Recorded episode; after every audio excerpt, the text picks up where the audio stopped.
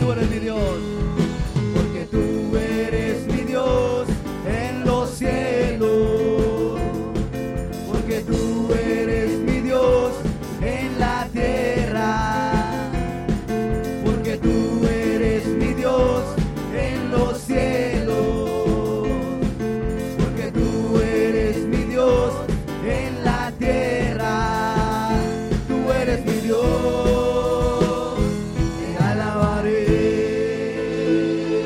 ¿Cuántos alaban al Señor?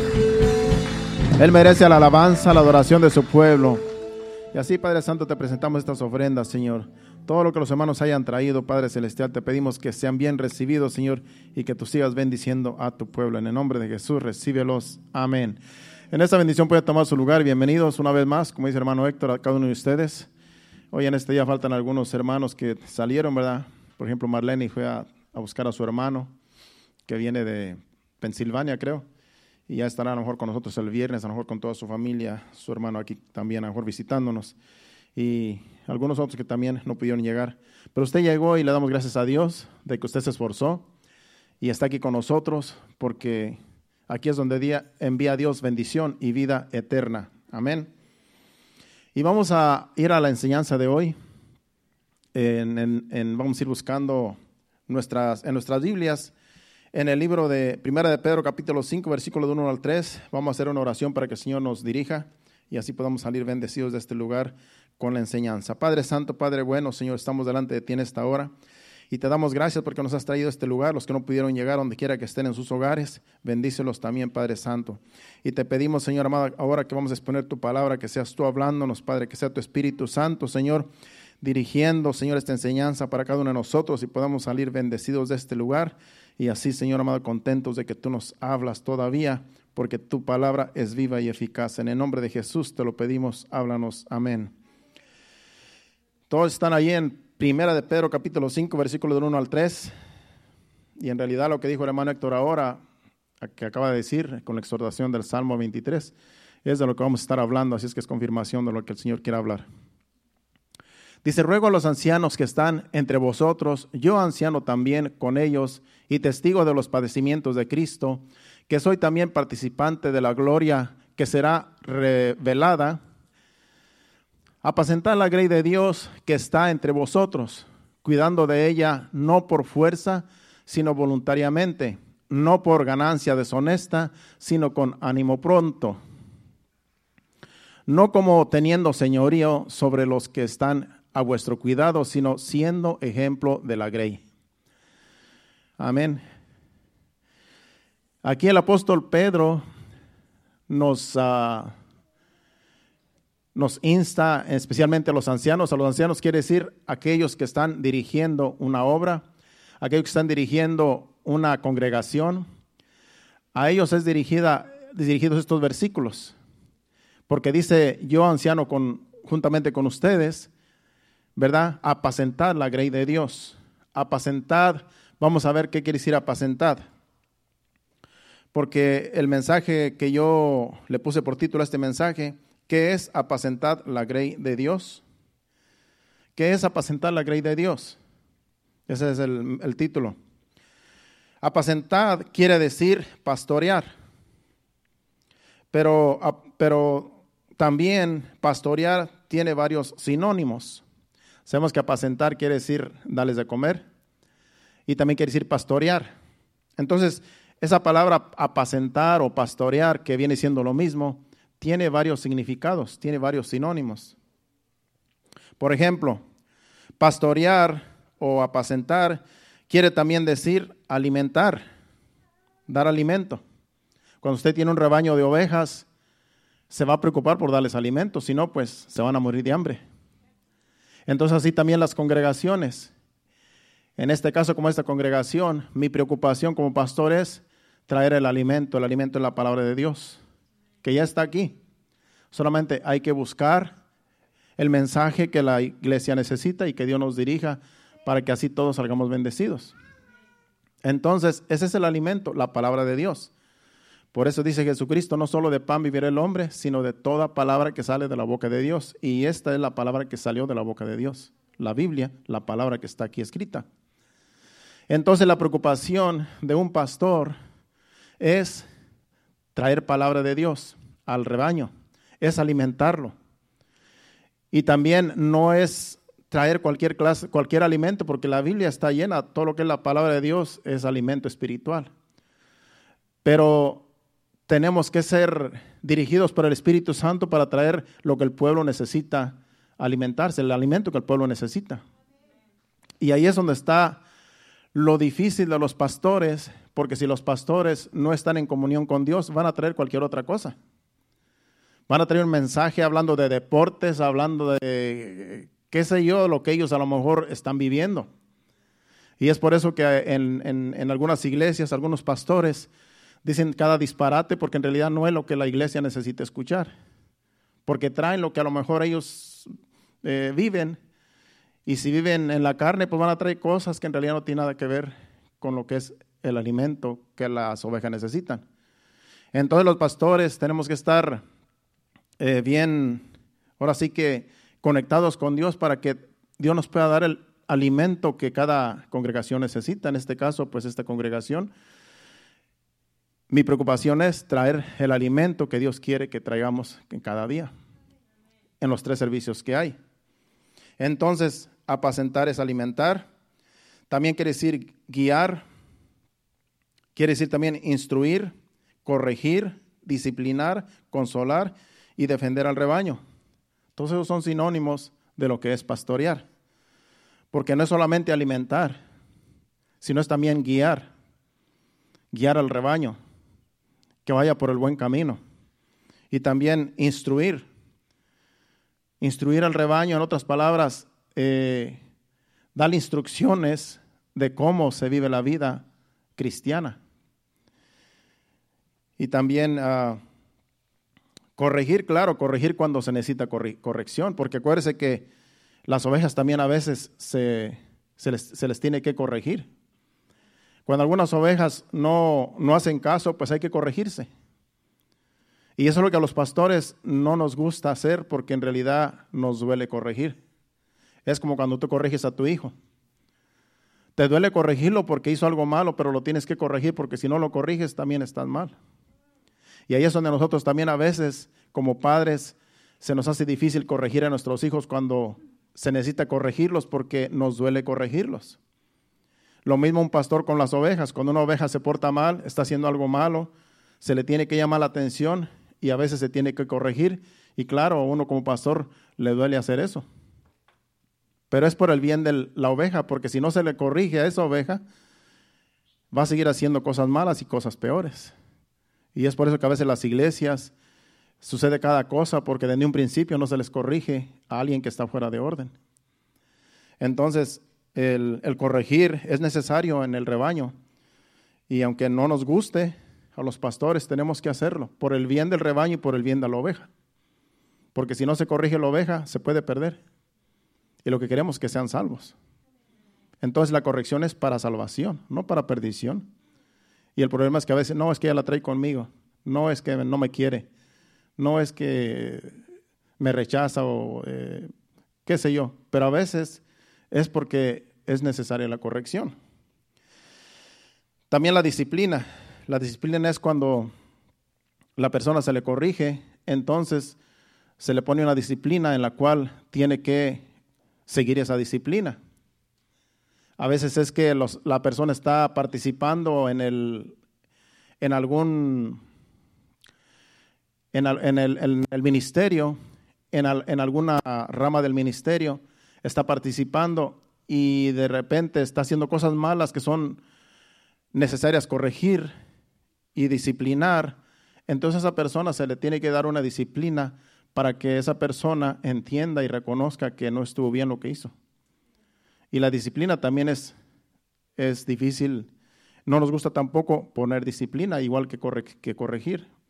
Pero se tiene que hacer para que esa persona entienda que las cosas de Dios son bien serias y que en realidad es por el bien. Entonces se les disciplina cuando es necesaria la disciplina. Pero también se les consuela. También el, el pastor tiene que aprender a consolar.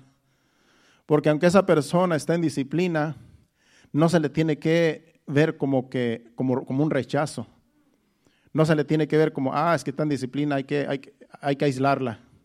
Antes, a lo contrario, hay que acercar, acercársele a ellas, porque están dolidas, porque están pasando un procedimiento.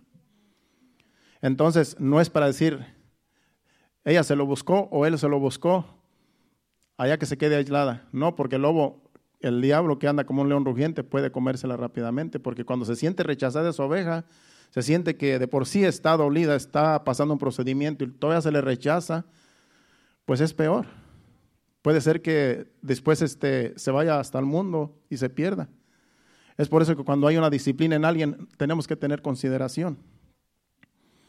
Porque se le tiene que ver con más amor. Mayormente se está pasando el procedimiento en una forma eh, disciplinada, que entiende que estuvo haciendo mal y que lo que se le está, la disciplina es necesaria. Al final, después, con el tiempo, esa persona se vuelve a restaurar y se le vuelve a dar otra vez la posición que estaba ejerciendo cuando ya se pasa el tiempo, cierto tiempo, porque no se va a caer en disciplina toda la vida, porque entonces se puede un día perder, porque se trata, la disciplina se trata de ser restaurada la persona. La disciplina es para entender que, que las cosas de Dios son serias y que tenemos que pasar esas disciplinas para volver otra vez a agarrar el mando que teníamos, el cargo que teníamos antes y agarrarlo con más seriedad. Porque es, una oportunidad, la disciplina, para, para hacer conciencia de que estamos trabajando para Dios y no para el hombre. Y si es para Dios, tenemos que hacerlo con excelencia. Entonces, para eso la disciplina. Entonces, es necesaria porque con el tiempo es restaurada la persona y viene a servir igual o mejor que antes, porque ha pasado el procedimiento. Así es que cuando usted ve una persona que estaba en disciplina y vuelve otra vez a tomar el cargo, no la juzgue porque a lo mejor ya ha sido restaurada, ya Dios lo restauró, lo restauró, la restauró y ya está volviendo otra vez y va a venir con más seriedad porque pasó el procedimiento. Porque a la vez que esa persona ya toma el cargo otra vez, es porque ya los pastores y los servidores, los que estamos encargados, ya hablamos con la persona y ya la persona ya está lista otra vez para seguir el procedimiento que tenía antes, el cargo que tenía antes, así es que no hay que juzgar, porque esa persona ya pasó el procedimiento, porque ya se habló con ella, ya, ya, ya este, habló con los pastores y ya la persona está lista para seguir otra vez el procedimiento que llevaba antes. Así es que ah, para eso la disciplina. Así es que hay que tener paciencia con todo esto porque a veces las personas que están allá empiezan a juzgar cuando ya Dios restauró a esa persona. Tenemos que tener en cuenta eso. Y consolar, pues, este, como digo, es otra, eh, algo que los pastores también tenemos que hacer, consolar a las personas. Cuando están pasando momentos difíciles, hay que consolarlas. Para eso estamos los pastores. Cuando necesitan consuelo, cuando están pasando, en este caso, pues, una disciplina o están pasando un dolor, una aflicción, ahí están los pastores para consolar a la persona que necesita consuelo y Dios pues nos puede dirigir para darles palabras de ánimo y, y, que sigan hacia adelante. Y defender al rebaño también. El pastor también eh, se encarga de defender al rebaño, porque el rebaño también constantemente es atacado. Acuérdese que la Biblia dice, dice que el diablo anda como león rugiente buscando a quien devorar. Y está en los rebaños buscando una oveja que se descarría, una oveja que está aislada, una oveja que está retardada, una oveja que está herida. Entonces, los pastores tenemos que tomar en cuenta que si hay una oveja que tiene, eh, eh, que está pasando un procedimiento, hay que cuidar que el, lobo no se la lleve. Hay que estar siempre cuidando a esa, esa ovejita o a ese, a ese corderito, porque el diablo puede venir y se lo puede llevar. Porque él anda buscando a quien devorar y se va a llevar a los más vulnerables a los más débiles, a los que están heridos. Yo ayer estaba trabajando y, y andaba cortando el pasto. Y hay un lago allí en esa casa donde yo andaba. Y, y, yo voy cortando el pasto en la mera orilla del lago. Y tengo que tener cuidado porque ya a veces se me ha ido la máquina para el lago. Yo no sé los que trabajan en esto, que a veces uno, uno se confía y uno quiere agarrar más la orilla. Y cuando vienes a dar, te das cuenta, está flojo el terreno porque hay agua y a veces el agua está pegando por debajo y está bien, ahorita como con las lluvias está el, terreno bien suave. y a veces me he ido así con la máquina para abajo. Entonces tengo que tener cuidado de no ir muy a la orilla. Pero había un conejito ahí. Y yo dije, cuando yo llegué a ese, ahí donde está el conejito, el conejito va a correr. Porque dije, pues es lógico, se va a asustar con la máquina, hermanos, que si le echo la máquina encima no se mueve. El conejito estaba ahí, tuve que sacarle la vuelta. Resulta que el conejito se cayó al lago y estaba todo mojadito y estaba allí todo asustado. Yo no sé qué tanto tiempo estuvo luchando porque había lodo.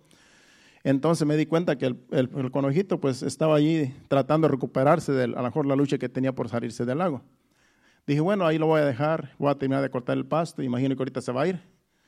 Ya cuando ya estaba, había terminado todo el, el lugar ese ahí, pues el conejito no se iba. Empezó a comer ahí donde estaba paradito. Dije, yo creo que está tan débil que tiene que comer, porque a lo mejor estuvo allí, a lo mejor toda la noche estuvo ahí en el, en el charco tratando de salir entre el lodo y no pudo. Y hasta ahora salió hoy en la mañana y tiene hambre y está comiendo, está comiendo el conejito. Pues terminé y ya de rato, ya cuando ya casi ya terminado todo, el conejito no se movía. Estaba allí. Dije, bueno, ese conejito en realidad necesita ayuda, porque dije, ese conejito, si lo dejo ahí, se va a volver a meter. Hermano, se volvió a meter. Mientras yo estaba allí, cuando venga a ver, ya se andaba saliendo tres de que se había metido. Dije, no, este conejito, si lo dejo aquí, se va a morir. Entonces tuve que ir con el bote, lo eché al bote de la basura así con el rastrillo y lo llevé a un lugar donde ya estaba retirado el agua entre los, entre los matorrales. Entonces así viene pasando. Cuando una ovejita está indefensa, tiene un dolor o está afligida o está, algo le está pasando, pues es bien vulnerable. Si está en la orilla de, del peligro, pues va a volver a caer en el peligro. O el lobo viene y se la lleva fácilmente. Entonces el pastor tiene que estar cerca de esa oveja, estar al, tanto de lo que le está pasando. De lo contrario, esa oveja se, puede, se la puede llevar el lobo, se puede perder. Entonces el pastor tiene que tener ese cuidado con todo el rebaño, sin hacer excepción. Porque hay pastores que también hacen excepción y, y ese es el problema. Ah, ¿qué, ¿qué importa? Es más que se vaya a otra iglesia. Como que eres rebelde, como que ahora no se somete, mejor que se vaya. No, si es que a lo mejor hay un problema, si es que es rebelde y no se somete, es que a lo mejor hay un problema, que a lo mejor está rebelde con el pastor porque el pastor lo la trata mal a la oveja. Y ahí es donde el pastor tiene que darse cuenta cómo está el corazón de esa oveja, qué le está pasando. Y para eso, pues, para eso ¿verdad? uno se pone a hablar con la persona. Y si es algo que tiene en contra del pastor, pues claro, el pastor tiene que reconocer que está mal. Y si no reconoce que está mal, el problema es el pastor, como dije en una enseñanza pasada. Pero vamos a seguir porque la enseñanza es larga y queremos aprovechar bien el tiempo. Entonces, primeramente, bueno, ya dijimos Estas, lo que el pastor debe de hacer, alimentar, guiar, eh, instruir, corregir, disciplinar, consolar y defender al rebaño de cualquier ataque. Y primeramente el pastor de un rebaño, hoy escribe aquí, tiene que preocuparse por dar el alimento, que ya lo dije, a su tiempo. Si vamos a a Mateo capítulo 24, versículo 45 al 46, allí Jesucristo mismo eh, habla de lo que es el alimento a su tiempo. Dice Jesucristo, ¿quién es pues el siervo fiel? El siervo viene siendo el pastor, fiel y prudente al cual puso su Señor sobre su casa para que les dé el alimento a tiempo. Bienaventurado aquel siervo al cual cuando su Señor venga le halle haciendo así. Hay una bienaventuranza para el siervo o el pastor que está dirigiendo un rebaño. ¿Por qué? Porque el Señor, que es Dios, lo puso en el rebaño para que les dé el alimento a su tiempo. ¿Cuál es el alimento a su tiempo? Que cada día el pastor tiene que buscar el alimento que necesita cada día la oveja. Yo aquí predico los miércoles y los domingos. Los demás los viernes los predican otros hermanos aquí, pero al igual que, que, que yo, yo sé que ellos también buscan el alimento de ese día. ¿Por qué? Porque me están ayudando a pastorear. Entonces, somos bienaventurados cuando el alimento es a tiempo. Tenemos que preocuparnos los pastores para que las ovejas se alimenten bien con la palabra de Dios. Entonces, lo que tenemos que hacer los pastores es buscar y buscar y pedir dirección a Dios para que nos dé el alimento al tiempo de que las ovejas lo necesitan. Entonces no podemos nosotros recostarnos y decir, ah, ¿qué me importa? Busco cualquier mensaje, como quiera todos se lo van a comer. No, los pastores no tenemos que pensar así. Uno tiene que saber cómo Dios lo puede guiar para tener un alimento el cual pueden crecer las ovejas y pueden fortalecerse. Porque de lo que se trata es de alimentarlas, no de entretenerlas, no de hacer un show, no de hacer chistes y cuanta cosa. Sé que de vez en cuando uno pues dice algo que da risa, pero es bien a veces con el mensaje, pero ese no es el punto de vista. El punto de vista es traer el alimento, que es la palabra de Dios. Y ahí es donde, ahí es donde se, ve, la diferencia de un buen, eh, eh, de, un, de un buen rebaño, de un rebaño que, que se está siendo alimentado. ¿Por qué? Porque se ve la diferencia en los rebaños, en las iglesias, se ve el crecimiento se ve que se están sometiendo y que están viviendo en santidad cuando, están, cuando hay un buen alimento. Entonces, allí ese es el trabajo de los pastores, buscar el alimento a su tiempo, porque las ovejas necesitan ser alimentadas cada día. En segundo lugar, el pastor tiene que asegurarse que las ovejas del, rebaño están bien, que no haya ninguna oveja herida, enferma, lastimada o rechazada. En otras palabras, debe de asegurarse que todo está bien con el rebaño, física y emocionalmente. Uno tiene que darse cuenta si hay alguna oveja herida, ya sea sentimental o emocional o físicamente. Claro, a veces uno también se enferma. Cuando hay un enfermo, sabemos, bueno, está enfermo, hay que orar por él, hay que ir a visitarlo, hay que ver cómo podemos ayudar a la persona, a la oveja que está enferma. Pero a veces es emocional el problema. Entonces el pastor tiene que también tomar en cuenta que las ovejas eh, tienen sentimientos y tienen emociones. ¿Por qué? Porque todos somos humanos. Entonces uno tiene que ver cómo está el rebaño. Cuando tú ves que, cuando el pastor ve que una ovejita este, siempre está aislada, siempre está que se quiere ir, siempre está como asustada o algo le pasa, uno tiene que darse cuenta para decir, bueno, me voy a acercar a esta ovejita, algo le está pasando. Y ahí es donde uno tiene que ver si todo está bien. El pastor tiene que darse cuenta cómo están las ovejas, si todo va bien, si todo está bien. A veces no alcanza uno a, a, darse cuenta de las cosas y a veces ya es demasiado tarde. Pero cuando uno se da cuenta, uno tiene que, en acción, ponerse en acción rápidamente. A veces mi esposa y yo a veces decimos, vamos a avistar a esta persona porque en realidad está en emergencia, en realidad algo está pasando. Y como ella me ayuda, siempre decimos, algo le está pasando porque yo la noto media rara yo noto como que, como que se va y como que no quiere saludar, como que, como que está, algo le está pasando. Entonces, así es como uno se da cuenta a veces cuando una oveja está mal, cuando algo le está pasando, ya sea emocional o sentimentalmente. Y ahí es donde uno tiene que a veces visitar a las personas para ver cómo están, si todo está bien. A veces también este, a veces también uno los busca para compartir, porque uno a veces quiere compartir con las ovejas. Uno quiere a veces sentirse que en realidad uno es su pastor y que ellas se sientan ¿verdad? a gusto con uno. Entonces una vez eh, invitamos a, un matrimonio y, y, la hermana cuando llegó pues este, estaba asustada. Dijo, ¿y para qué nos quiere? Le dije, no, pues para una cena que les invité. Pues ya estaba asustada, pensé que nos iba a regañar, que algo estábamos haciendo mal. Yo todo el día anduve pensando que, que algo, que a usted nos iba a regañar. No, yo solamente quería compartir una cena con ustedes, los invité y por eso están aquí porque estoy agradecido con todo lo que ustedes han hecho y, estoy contento, estamos contentos con mi esposa y los invitamos, simplemente los invitamos a una cena. Pues la hermana estuvo, en realidad yo creo que todo el tiempo que desde que le invité, que no, pues con ese susto, que a lo mejor algo iba a pasar, que a lo mejor iba a recibir un regaño, pero no. A veces es solamente queremos pasar un buen tiempo, queremos visitar y ver que todo está bien, pero nada más. Pero hay veces que sí se necesita eh, en emergencia ir a visitarlos porque están pasando algo que los pastores tienen que ir rápidamente a ver en qué, en qué los pueden ayudar. Entonces, ese es el trabajo del pastor. O sea que este mensaje es para ustedes y para los pastores, para que ustedes vean que cuando un pastor se preocupa, tiene que haber evidencias, tiene que haber eh, frutos de que se preocupa y ustedes se pueden sentir seguros con un pastor que se preocupa por las ovejas. Y si es todo lo contrario, pues ustedes se van a dar cuenta, no, pues este en realidad no está haciendo la labor, porque en realidad no se preocupa. Y claro, a veces se nos tiene que llamar la atención cuando no estamos haciendo el trabajo que debemos de hacer, porque para eso estamos, para trabajar para el Señor. Entonces todo lo que hagamos es para el Señor, pero a veces uno, por hacer otras cosas, no hace caso. Entonces todos nos ayudamos los unos con los otros. Así es que cuando usted ve que algo está pasando con una oveja, pues también déjenos saber, porque a lo mejor nosotros no vemos lo que usted ve y podemos nosotros ir a, ver qué, pues, qué está pasando con esa oveja. Así es que todos nos podemos ayudar cuando estamos todos unidos en el mismo sentir. También eh, debe el pastor cuidar que el rebaño no, no entre en lobos eh, disfrazados de ovejas, como dice Mateo capítulo 7, versículo 15. Si vamos allí a Mateo capítulo 7, versículo 15, dice Jesús que en los rebaños también pueden entrar lobos disfrazados de ovejas. Dice, guardaos de los falsos profetas que vienen a vosotros con vestidos de ovejas, pero por dentro son lobos rapaces.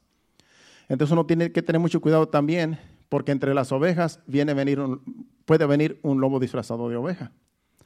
Entonces ahí es donde nosotros los pastores tenemos que tener discernimiento, porque a veces no los puedes distinguir, porque cuando tienen un disfraz, tú piensas que es una oveja, y es un lobo que tiene un disfraz. Entonces Jesucristo mismo lo dice, que tengamos cuidado. Por eso es que, que, que se ven como ovejas, pero después te das cuenta que eran lobos.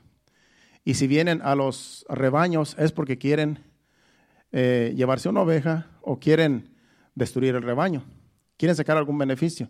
Entonces uno tiene que tener mucho cuidado con esos que en realidad están disfrazados. Y a veces si una persona se da cuenta, si otra persona de los que, digamos, ayudan se da cuenta, pues también nos puede decir, este a mí se me hace que es un lobo disfrazado.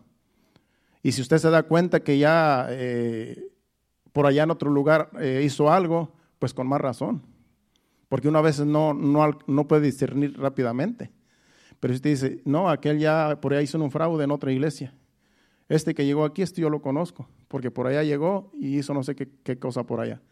Entonces, así también pueden ayudarnos los que ya conocen a esos lobos, porque uno a veces no puede verlo todo. Pero cuando alguien le dice, ten cuidado con ese, porque ese es un lobo. Entonces uno tiene que abrir los ojos y cuidarlos. Y si no los descubre, confrontarlos. Y si se van huyendo, pues sí, son lobos. Y si eh, se quedan, pues tienen que pasar una disciplina y uno tiene que estar expuesto el ojo para ver si en verdad son ovejas o qué. Entonces, todo eso lo tiene que hacer el pastor, que cuida el rebaño, que apacienta, que pastorea. Entonces, es una labor muy delicada, pero es bien, eh, es un privilegio. El apóstol Pablo también les advierte en su discurso de despedida a los pastores que estaban, eh, que estaban a cargo de, las, de los rebaños en, Hechos capítulo 20, versículo 28 al 30. En ese tiempo, en las iglesias que él había dejado pastores, él les advierte sobre estos lobos. Dice ahí eh, Hechos 20, del 28 al 30 en su discurso, que él ya se estaba despidiendo de ellos. Dice, por tanto, mirad por vosotros y por todo el rebaño en que el Espíritu Santo os ha puesto por obispos para apacentar la iglesia del Señor, la cual él ganó por su propia sangre. Porque yo sé que después de mi partida entrarán en medio de vosotros lobos rapaces que no perdonarán al rebaño y de entre vosotros mismos se levantarán hombres que hablen cosas perversas para arrastrar tras sí a los discípulos. Él les advierte que van a entrar a los rebaños, después de, porque el apóstol Pablo sabía quiénes eran lobos. Él tenía un discernimiento bien agudo. Y él, los, él rápidamente los, los, los uh, distinguía. Dice, pero cuando yo me vaya, ustedes se van a quedar y tengan mucho cuidado porque van a entrar a la vez que yo me vaya, van a entrar y no van a perdonar, el rebaño. Y aún entre, entre ustedes van a salir unos que parecían ovejas y en realidad no eran ovejas.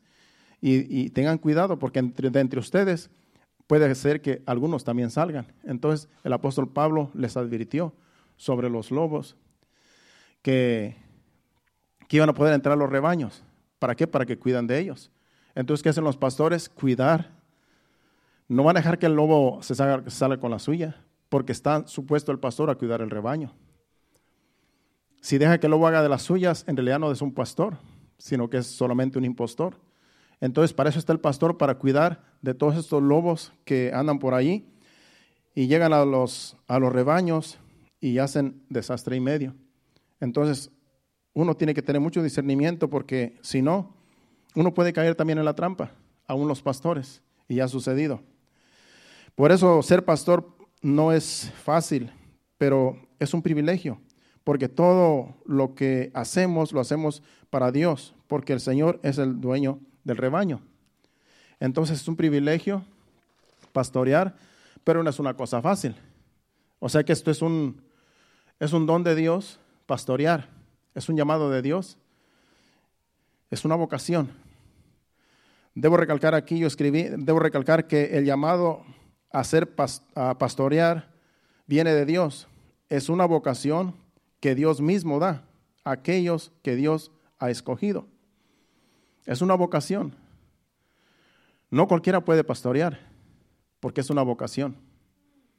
Entonces, no cualquiera puede decir, yo voy a levantar una iglesia porque yo sé que ya hay dinero, porque ellos no lo hacen solamente por beneficio, solamente porque saben que se mueve el dinero en las iglesias, porque se juntan ofrendas, se juntan diezmos, y, de ahí, pues, este, si no saben, eh, si no son buenos mayordomos, pues también echan a perder el rebaño.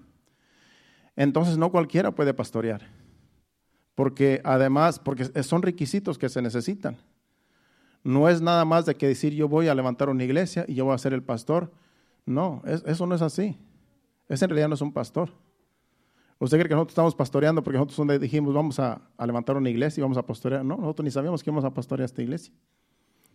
Pero Dios, Dios nos instruye, Dios nos capacita y ahora estamos pastoreando y es un privilegio.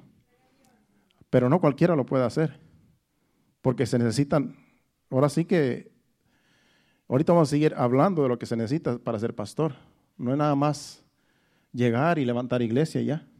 Entonces, hay requisitos que uno debe de cumplir. Y ahorita los vamos a ver.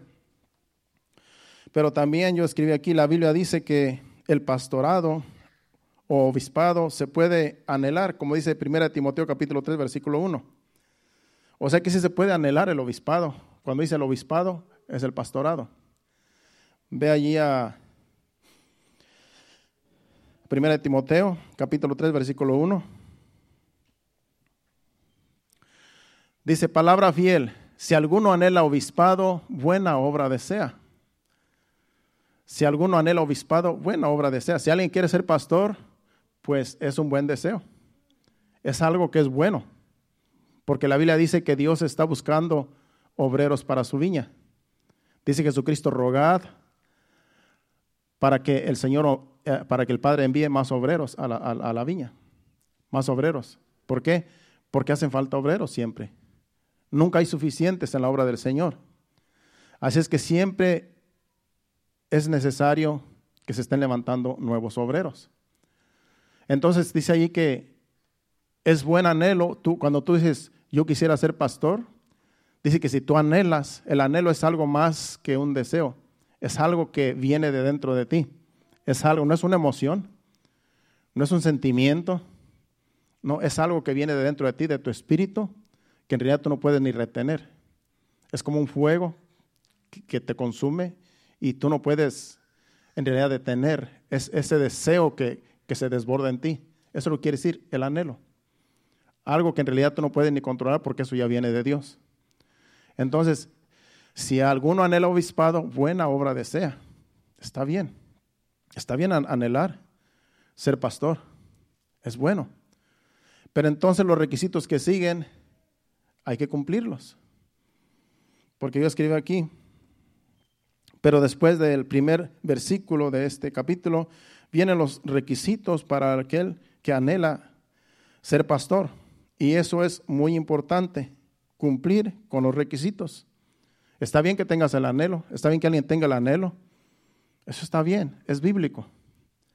Pero ahora si seguimos los otros versículos hasta el 7, nos vamos a dar cuenta de los requisitos que, pide Dios para que un pastor llegue a calificar como pastor. El 2 dice, pero es necesario que el obispo sea irreprensible. No se le tiene que reprender porque tiene que ser una persona fiel. Dice marido de una sola mujer. Entonces para no tiene que tener dos, una por ahí escondida y la que tiene, tiene que ser marido de una sola mujer. Tiene que ser sobrio, no tiene que andar por ahí en borracheras ni andar por ahí en cosas eh, de drogas ni nada de eso. Tiene que ser sobrio, tiene que saber qué es lo que hace y qué es lo que piensa, tiene que ser bien cuerdo. Tiene que ser prudente. Todo eso, hay mucho que hablar de eso, pero nos vamos rápido porque estamos en otro mensaje. Nada más que estamos viendo los requisitos. Tiene que ser prudente. No se puede meter en cualquier lugar. No puede ir a visitar a una mujer un pastor solo. ¿Por qué?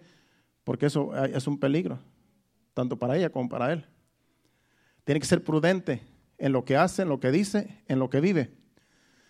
Tiene que ser decoroso. Decoroso quiere decir que tiene que vestir bien, tiene que eh, ser ordenado en todo lo que vive, en todo lo que hace, cómo se viste, cómo se conduce. en, cualquier, en cualquier área dice que tiene que ser decoroso. Otro dice que tiene que ser hospedador. Tiene que ser hospedador. En otras palabras, que si alguien necesita hospedaje, uno no puede negar el hospedaje. Para alguien que va de camino, va de pasada y necesita hospedaje, no puedes tú decirle, no, pues quédate allá en el monte a ver cómo, ver cómo te va. No tienes tú que ser hospedador, mayormente si es un hermano, un hijo de Dios. Hospedador, dice, apto para enseñar. Apto para enseñar, es algo de lo, de lo más importante que debe tener alguien que anhela ser pastor. Tiene que ser apto, tiene que estar bien enseñado en la doctrina, en la palabra.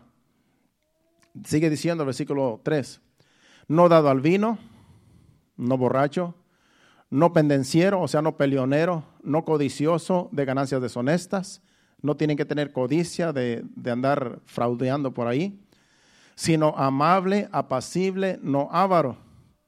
Amable, apacible, tranquilo, no avaro, no querer tener mucho dinero y querer eh, en otras palabras, hacerse rico de la noche a la mañana, mayormente con ganancias deshonestas. Dice que gobierne bien su casa, que gobierne en su casa, en otras palabras, que sepa dirigir su casa, que tenga a sus hijos en sujeción con toda honestidad. El 5. Pues el que no sabe gobernar su propia casa, ¿cómo cuidará de la iglesia de Dios? El 6 no un neófito, no sea que envaneciéndose caiga en la condenación del diablo. También es necesario que tenga buen testimonio de los de afuera para que no caiga en descrédito y en lazo del diablo. O sea que es necesario que tenga buen testimonio de aquellos que están afuera, de los que lo conocen. Porque imagínense que esa persona se levanta a pastorear una iglesia y, y toda la gente sabe que es un fraudulento, que no da testimonio, que hace cosas malas y es que hasta se emborracha o que hace o que tiene por ahí otra mujer escondida. Cualquier cosa que tenga que no tenga en estos requisitos ya lo van a tachar. Tiene que tener buen testimonio con los de, los de afuera, de la gente que lo conoce allá afuera, en el trabajo y donde, donde quiera que, que alguien lo conozca. Tiene que tener buen testimonio. ¿Para qué? Para cuando levante la iglesia nadie lo señale. Porque qué tal que venga alguien que lo conoce, que, que da mal testimonio allá afuera desde allá le va a decir, tú eres un impostor, tú no eres pastor porque yo te vi haciendo tal cosa, porque yo sé que eres un esto, eres un lo otro, y lo va a empezar a juzgar y va a avergonzar al pastor. Entonces, eh, todo es muy importante, son requisitos que si anhela obispado alguien, hay que cumplirlos. De lo contrario, no va a calificar. Y sabemos que a veces no, no, no los puede cumplir al 100%, pero tan siquiera que dé un buen testimonio de los de afuera. Y ya Dios nos puede ayudar en lo demás. Por ejemplo, el verso 6, yo escribí aquí, el verso 6, el que está antes que ese. Neófito, neófito según el diccionario de la lengua española, quiere decir eh, una persona recién convertida o una, a una creencia religiosa. Eso lo quiere decir neófito. Dice, no un neófito no sea que amaneciéndose caiga en la condenación del diablo. Un neófito es un recién convertido, es una persona ignorante a las cosas de Dios, a la palabra y a todo lo que es el ministerio. Eso es un neófito. Alguien que no tiene mucho de convertido. Alguien que no tiene experiencias.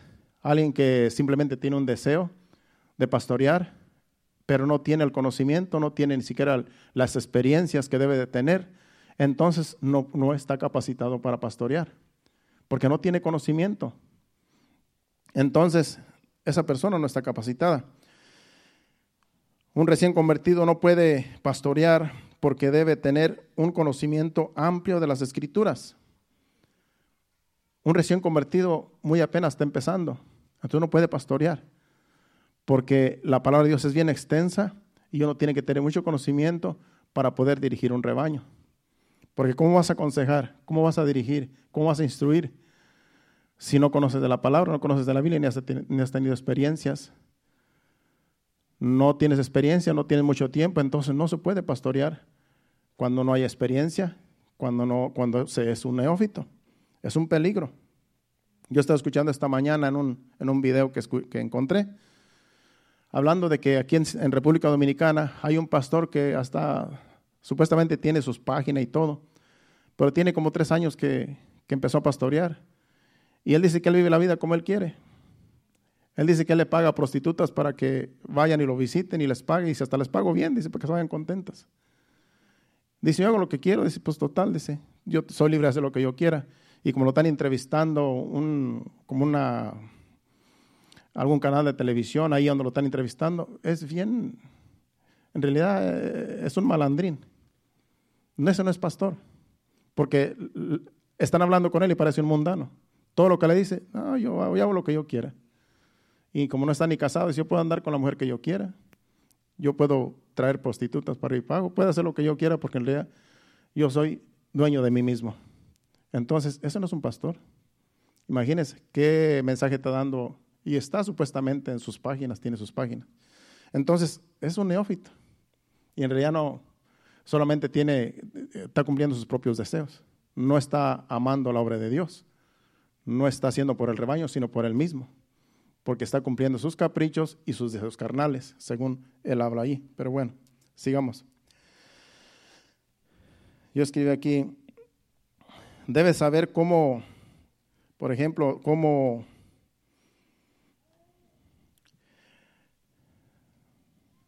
debe, debe tener experiencia tan siquiera y tiene, tiene que saber confrontar un problema, solucionar un problema en la iglesia. Un neófito no puede solucionar un problema en la iglesia porque no sabe cómo solucionar el problema. Debe saber cómo manejar un problema en la iglesia, debe conocer doctrina. Un pastor que, tiene un problema en la iglesia y no lo puede solucionar, en realidad necesita más capacitación. Porque todos los problemas tienen solución. Todos los problemas. Dios nos dice cómo debemos de actuar y cómo debemos dirigir. Pero a veces no se quiere corregir los problemas porque a veces, como dije al principio, a veces uno no quiere ofender a las personas, uno cree que al ponerlos en disciplina, en disciplina o en corregirlos, uno los va a hacer sentir mal y se van a ir de la iglesia y a lo mejor como están aportando para la obra, pues se les van a ir los diezmos, se les van a ir las buenas eh, ofrendas que trae esa persona. Entonces muchas de las veces lo que hacen los pastores es mejor dejarlo que quietecito. Y ese es un peligro, porque si está haciendo mal, hay que corregirlo. Hace unos meses atrás yo estaba hablando con un pastor que está pastoreando una iglesia por aquí en Bonita. Pero él está hablando de que en otra iglesia, eh, uno de los que estaban en la alabanza, un músico, andaba enamorando a una jovencita. Entonces la madre de la jovencita habló con el pastor y le dijo como dos o tres veces, llámenle la atención a ese, ese, ese músico porque está enamorando a mi hija, que era una menor de edad. Y el problema es que el muchacho era casado casado y enamorando a una jovencita menor de edad. Y dice que esta hermana fue y le dijo una y otra vez y otra vez al pastor, porque ya le molestaba mucho porque andaba atrás de su hija y, la, y no quería parar el muchacho. Seguía, insistía y insistía. Entonces ella lo que quería era que el pastor hablara con ese hombre que estaba casado y estaba participando en el altar, pues para que hiciera algo. ¿Y qué fue lo que hizo el pastor? Un día llega y le dice a la hermana, hermana, vengo a decirle que, que entregue el cargo, porque aún la hermana tenía un cargo en la iglesia, o sea que era una servidora. Vengo a decirle que entregue el cargo y se vaya de la iglesia. No quiero que siga llegando, váyase. La corrió de la iglesia, le quitó el cargo y siguió con el sinvergüenza en el altar. ¿Qué va a pasar con ese sinvergüenza? Se fue la ovejita porque tuvo que irse, la corrió. Pero al rato viene otra jovencita y va a hacer lo mismo porque no se le corrige. Eso es de, de neófitos. Un pastor no puede hacer eso. Porque ese sinvergüenza va a seguir ahí haciendo cosas. Y el pastor por alguna razón no lo quiere corregir. Porque a lo mejor, como digo, a lo mejor trae buenos diezmos, buenas ofrendas, a lo mejor se lleva bien con el pastor. Y el pastor, por no hacerlo sentir mal, prefiere tenerlo ahí. Y piensa que al despedir una ovejita, el hombre se va a calmar. No, el hombre tiene el problema. Él tiene que bajarse de ahí. Porque va a corromper a todos los demás. Y va a, va a llevarse otra ovejita. Se lo va a llevar porque tarde o temprano lo va a hacer. Porque no se le corrige. Eso es de neófitos. Un pastor no puede estar pasando eso, dejando que se pase eso. Lo más importante es el rebaño, más que las cosas carnales que hacen las personas. Entonces cosas así se tienen que corregir.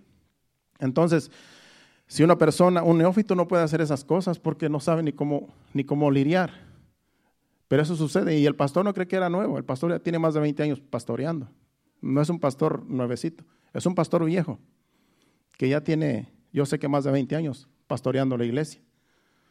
Pero a veces por una razón u otra les dejan pasar el pecado y los dejan que sigan participando, sabiendo, teniendo evidencias de que están mal, pero no los quieren ofender. Se echa a perder todo el rebaño con el tiempo. Y ese es el peligro, cuando no se corrige a tiempo los problemas en las iglesias. Que Dios nos ayude a confrontar las situaciones cuando, cuando sean así bien graves.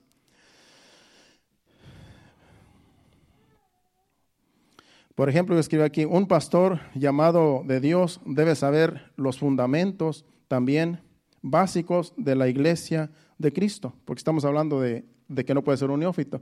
Solamente vamos a tomar ese, esa palabra de no un neófito, porque hay, hay muchos requisitos, pero quise tomar esa palabra de no neófito para que usted vea que es un peligro cuando un neófito dirige una iglesia, porque así como este pastor que no es, que no es un pastor nuevo, pero está actuando como un neófito, se va a corromper toda la iglesia.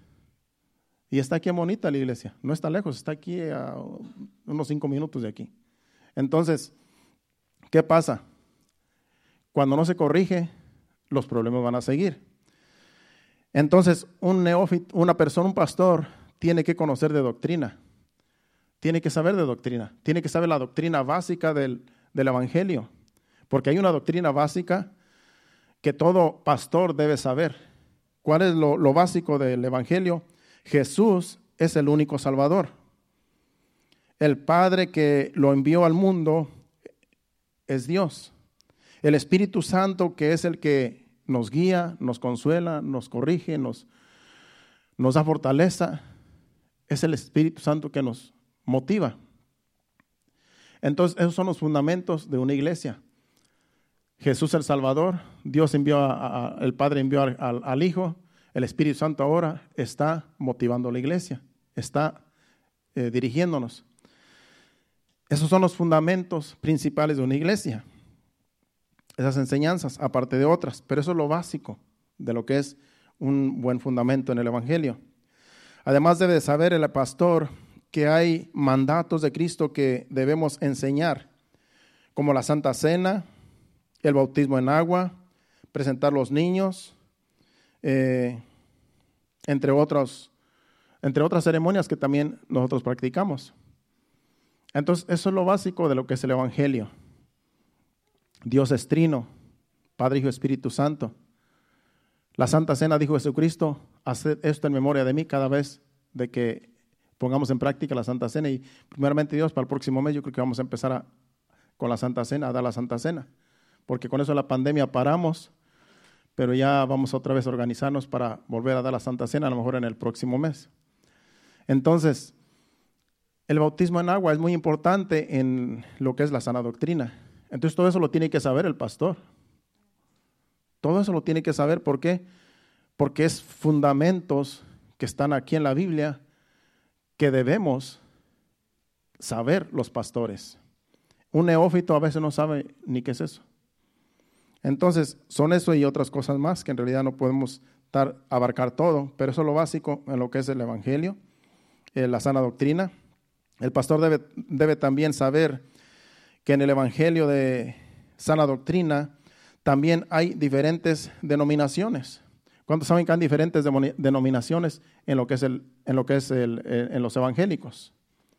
Hay varias denominaciones que son sana doctrina, pero se dice denominaciones porque son como ramas del Evangelio, de la sana doctrina. Por ejemplo, estamos los, que nos llamamos nosotros eh, pentecostales.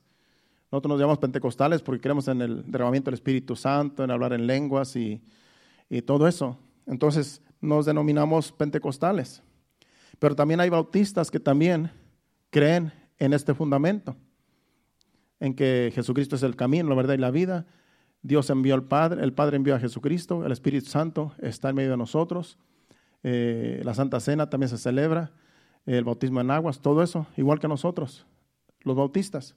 También están los metodistas, que también eh, es otro, otra sana doctrina, pero son doctrinas, eh, son, este, como se dice, denominaciones que, que son diferentes. Presbiterianos también, entre otros, que son de sana doctrina. Entonces el pastor tiene que saber estas denominaciones y qué doctrina tiene cada una de ellas. Tenemos que tener conocimiento de estas doctrinas para verlos como hermanos, para no juzgarlos. Porque tú vas a una iglesia bautista, ah, esos son bautistas, esos se van a perder, se van al infierno. No, no son al infierno porque en realidad creen en lo que tú crees. El hecho de que no hagan lo que tú haces es porque así se les enseñó. Entonces tenemos que, el pastor tiene que tener conocimiento de, lo que son estas diferentes eh, ramas de lo que es el Evangelio, lo básico del Evangelio, para no juzgarnos los unos a los otros. Porque hay unos que enseñan una cosa y otros enseñan otra cosa, pero no se salen de los fundamentos que es, que es Jesucristo, el centro de todo lo que es el Evangelio, que es el que salva. Entonces, eh, entre otras cosas,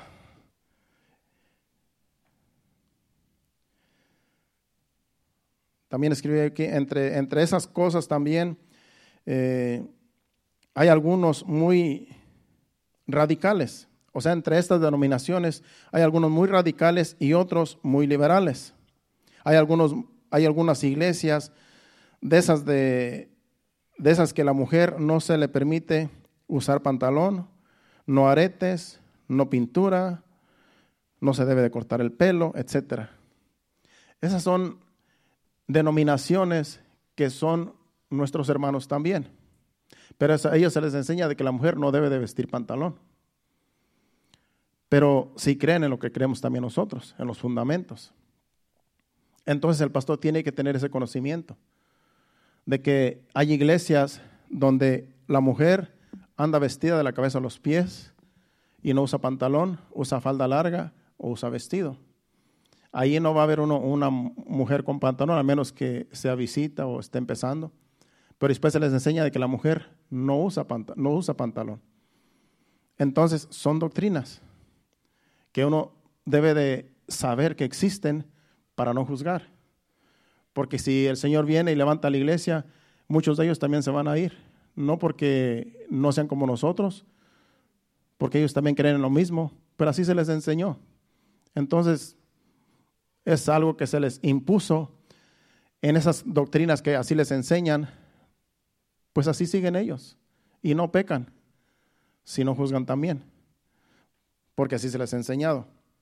Entonces hay unas muy radicales y otras muy liberales de esas denominaciones. Hay unas que dicen, no, la mujer si se usa pantalón, peca. Y así tiene que ser, porque así se les enseña. Y otros muy liberales, otros, no, la mujer puede andar como quiera. Total, somos libres.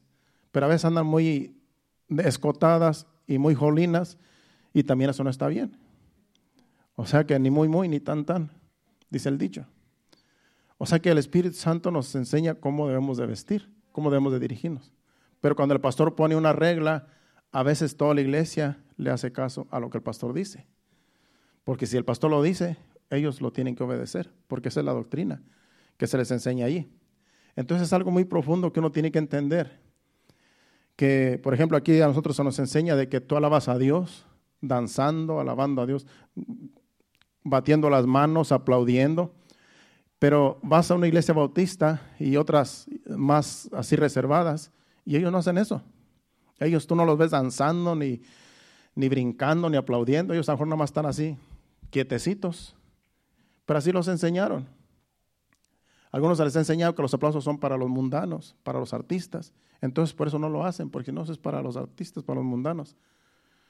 Entonces nada más cierran sus ojos, levantan su mano y así se les enseñó. Pero entonces no hay que juzgarlos.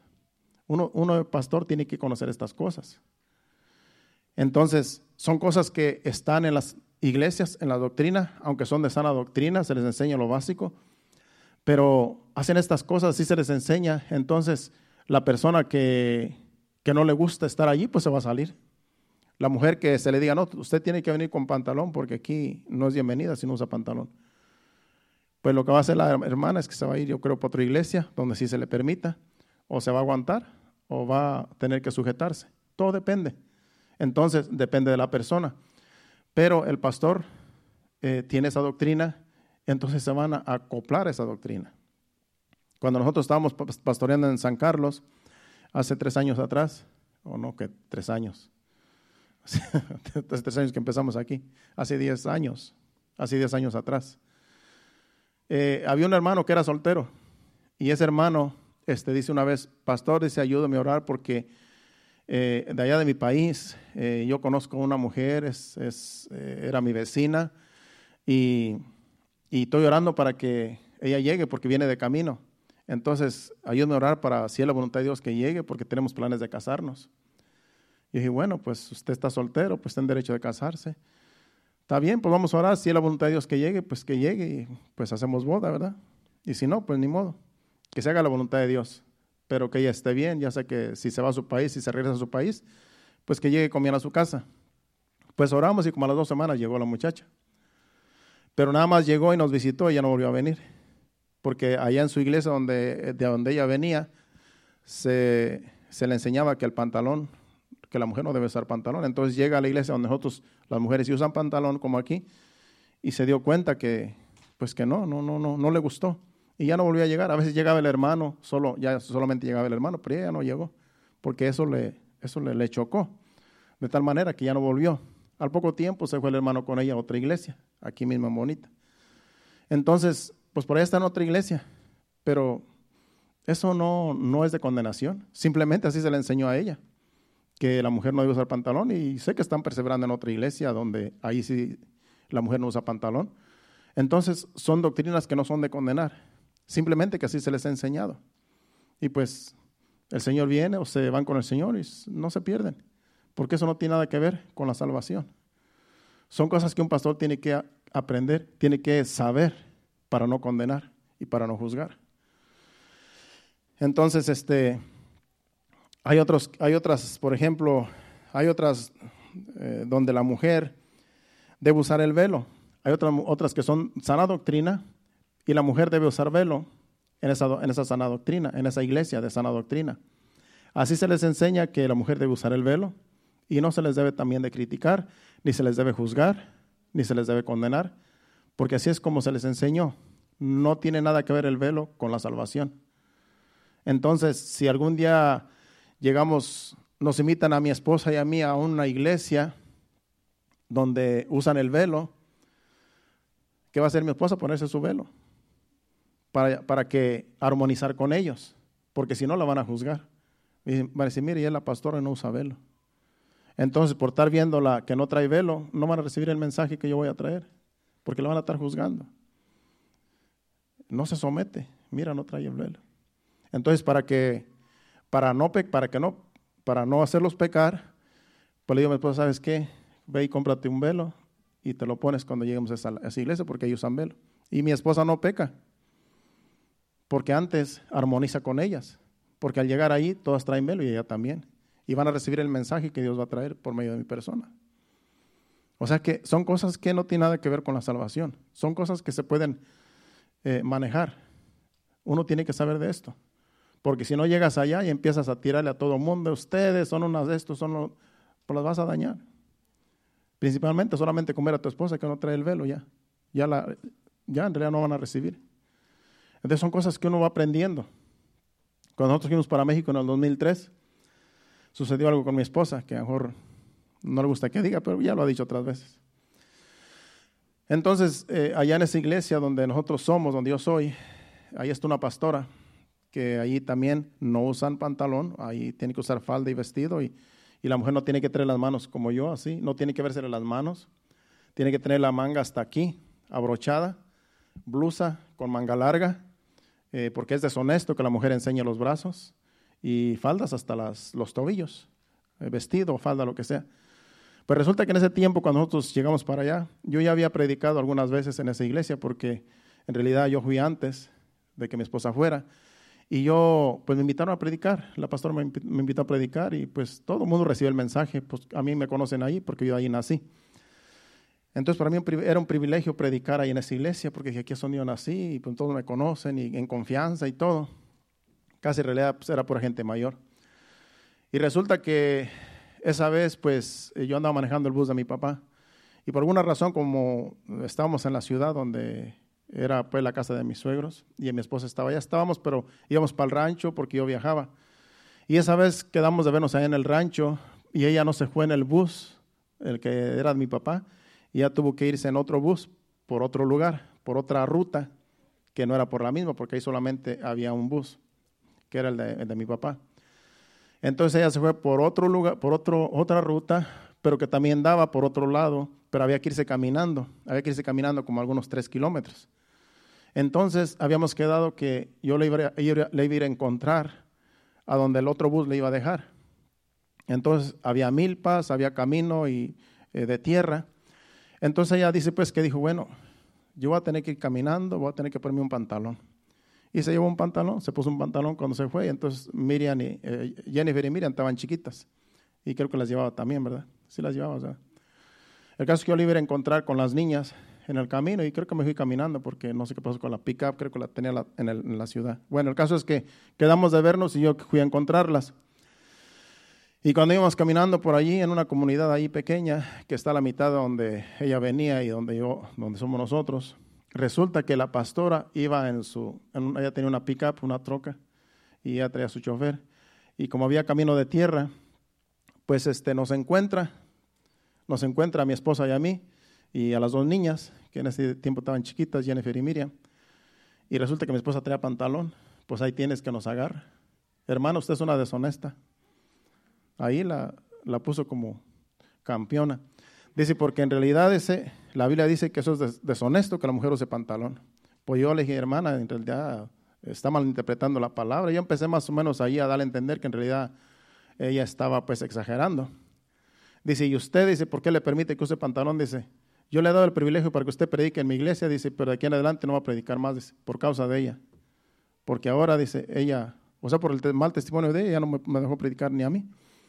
Dije, bueno, ni modo, pues, ¿qué vamos a hacer? Le dije, pero es que usted está exagerando, las cosas no son así como usted las enseña. Y es por eso que la iglesia no crece, le digo, porque pues usted enseña así. ¿Qué jovencita va a querer andar con unas faldas largas y con la manga hasta aquí? Le digo, nadie. Por eso no le crece la iglesia, le digo, porque usted enseña doctrina en realidad bien bien radical. Entonces ahí nos hicimos de palabras y bueno, pues ya nomás volví a predicar ahí a su iglesia porque pues mi esposa andaba muy deshonesta. Entonces, eso fue algo que nos sucedió. ¿Por qué? Porque así se les enseña. Y ellos creen que están bien. Ellos creen que es una sana doctrina y que sí creen en el Padre, Hijo y el Espíritu Santo, creen en, los fundamentos, pero esas cosas en realidad por eso no, no crecen las iglesias, porque en realidad se les pone mucha carga a la congregación. En esa misma iglesia, cuando llegamos con mi esposa una vez, la vez que primera vez que ella entramos con ella a esa, a esa, congregación, pues entramos y resulta que los hombres estaban sentados en una fila y las mujeres en otra fila, y ella y yo nos sentamos juntos, pues como siempre, ¿verdad? Esposos. Y cuando yo veo, digo, las mujeres están allá y los hombres están acá, le dije, ¿sabes que estamos mal?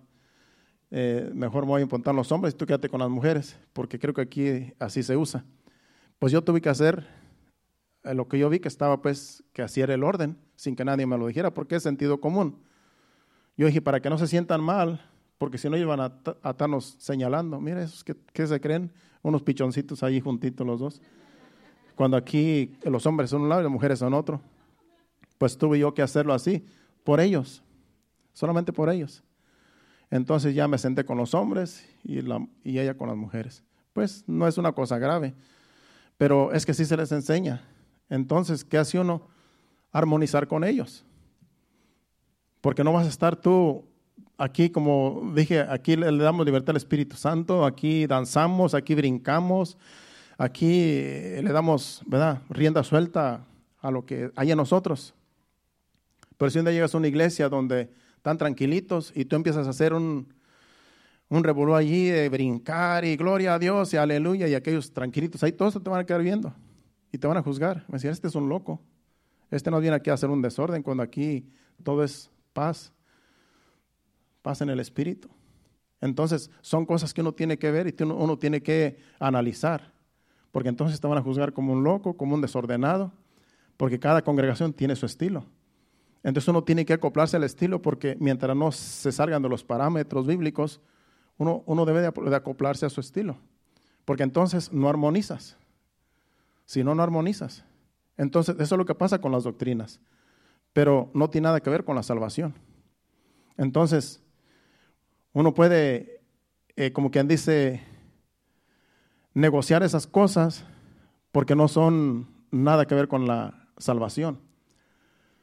Pero ya cuando se toca lo que es la salvación, ahí ya uno tiene que decir, no, esto, esto, esto tiene que ser así como, como está en la Biblia. Lo demás son solamente dogmas, doctrinas, son doctrinas que el hombre impone y la congregación se somete. Entonces, si no se somete, pues entonces la congregación está rebelde con el pastor. Pero son cosas que les enseñan a ellos. Y como así les enseñan, así crecen y así son enseñados.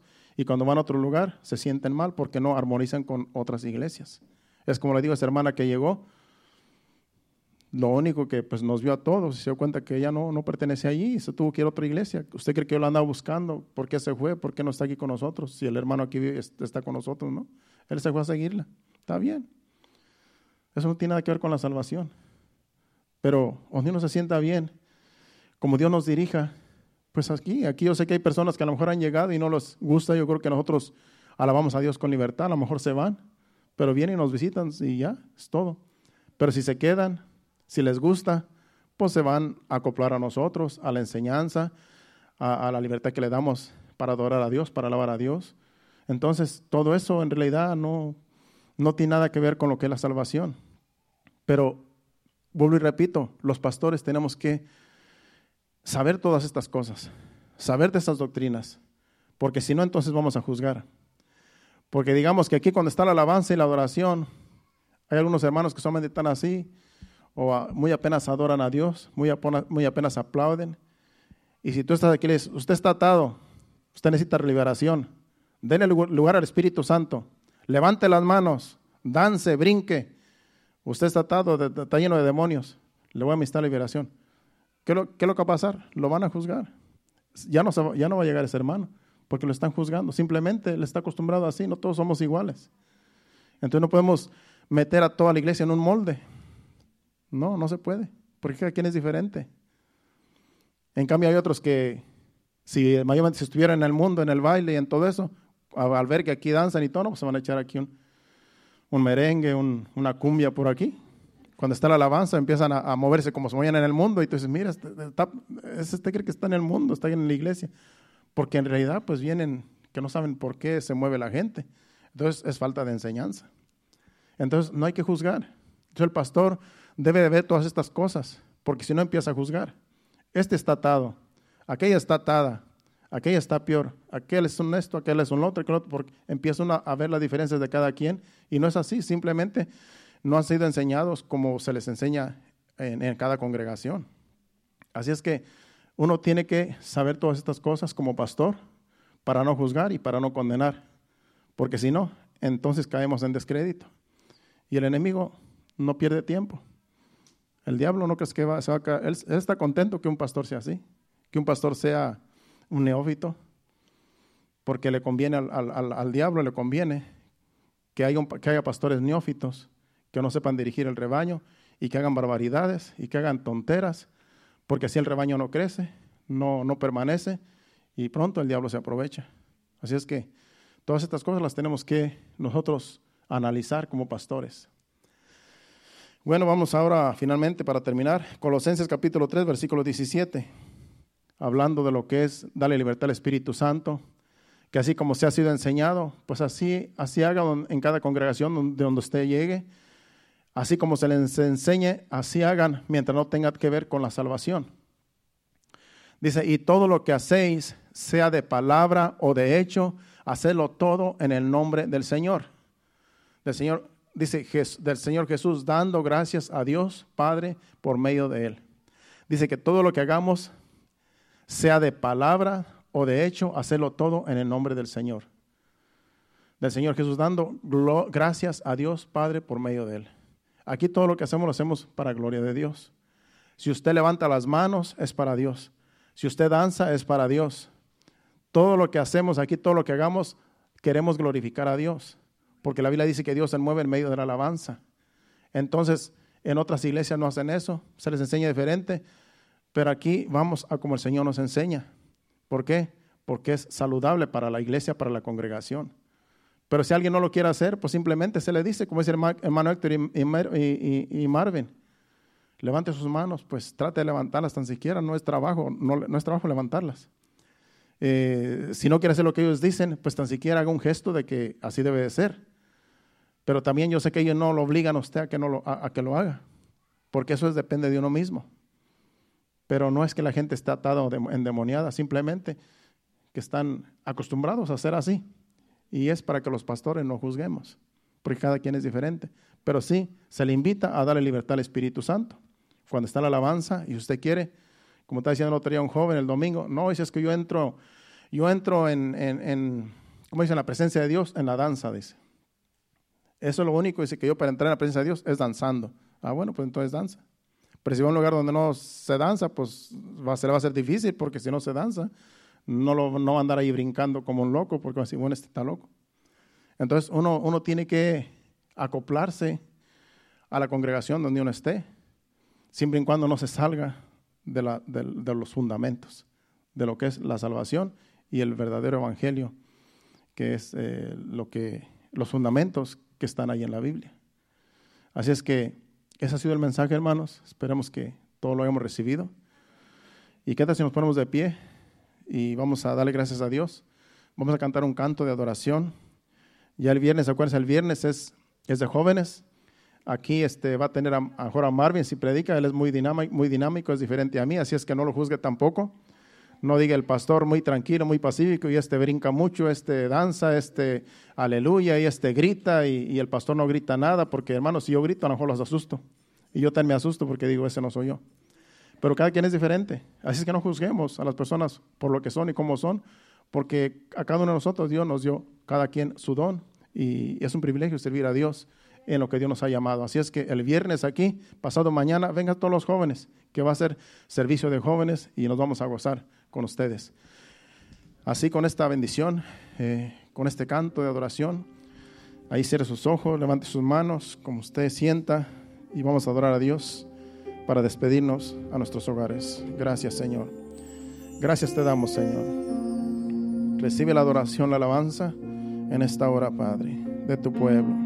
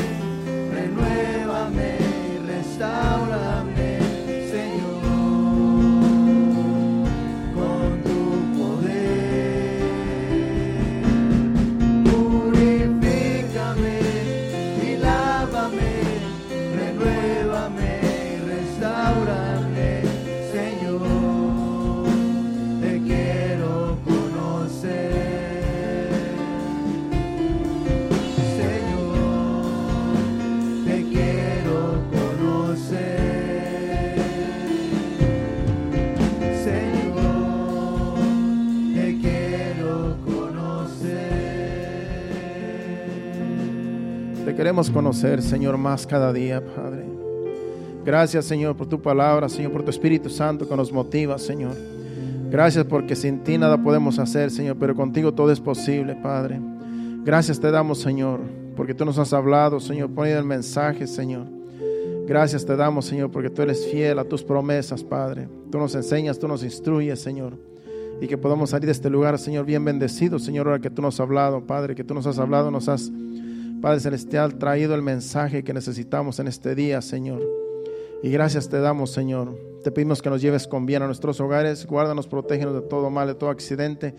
Que lleguemos con bien, Señor, y que podamos descansar, Señor, en tu presencia, Señor, porque tú eres nuestro Padre Celestial y que el día de mañana nos levantemos fortalecidos con el poder de tu fuerza para ir a nuestros trabajos. Te lo pedimos en el nombre de Jesús. Llévanos con bien. Amén y amén. Dios los bendiga. Estamos despedidos aquí el viernes a las 7.30. Hacia adelante, iglesia.